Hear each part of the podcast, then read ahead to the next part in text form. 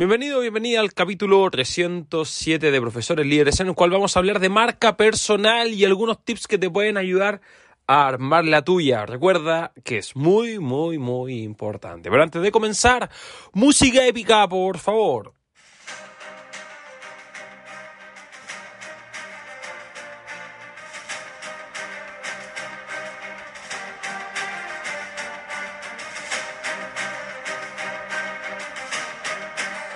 Hola líderes, ¿cómo están? Espero estén muy, muy, muy bien.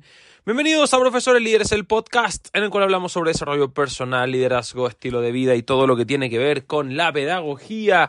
Así es, trabajamos en esto de marca personal, estamos entrando en un nuevo paradigma, ya algo más de marketing, ¿cierto? Que hablamos con de todo, desarrollo personal, liderazgo, como decimos siempre en la intro trabajando en este concepto y vamos a hablar de la importancia de la marca personal.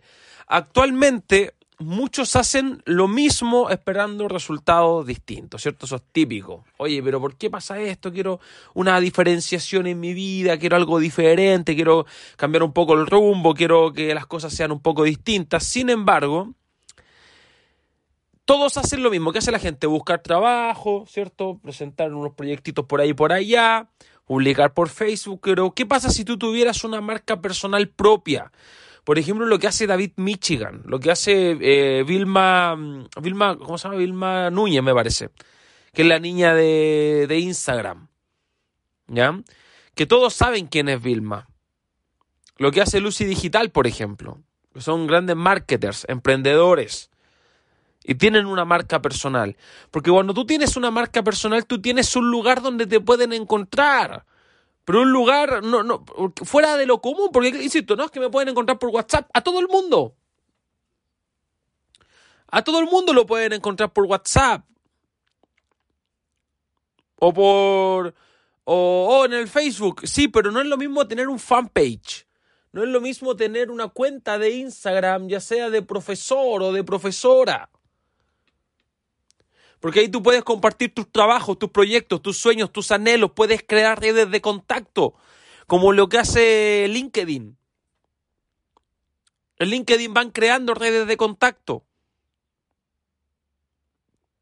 Puedes hacer cosas nuevas. Eso es importante tener una marca personal.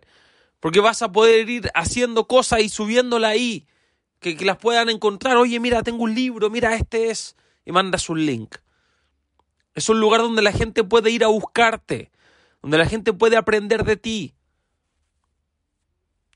Un lugar donde. Porque si tú trabajas para una empresa, claro, no tiene nada de malo trabajar para una empresa. Pero ¿qué pasa muchas veces con la libertad de expresión?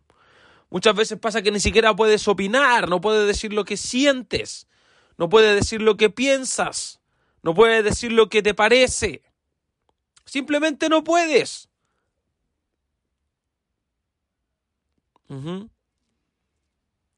¿Y por qué no puedes? Porque tienes que rendirle cuenta a todo el mundo.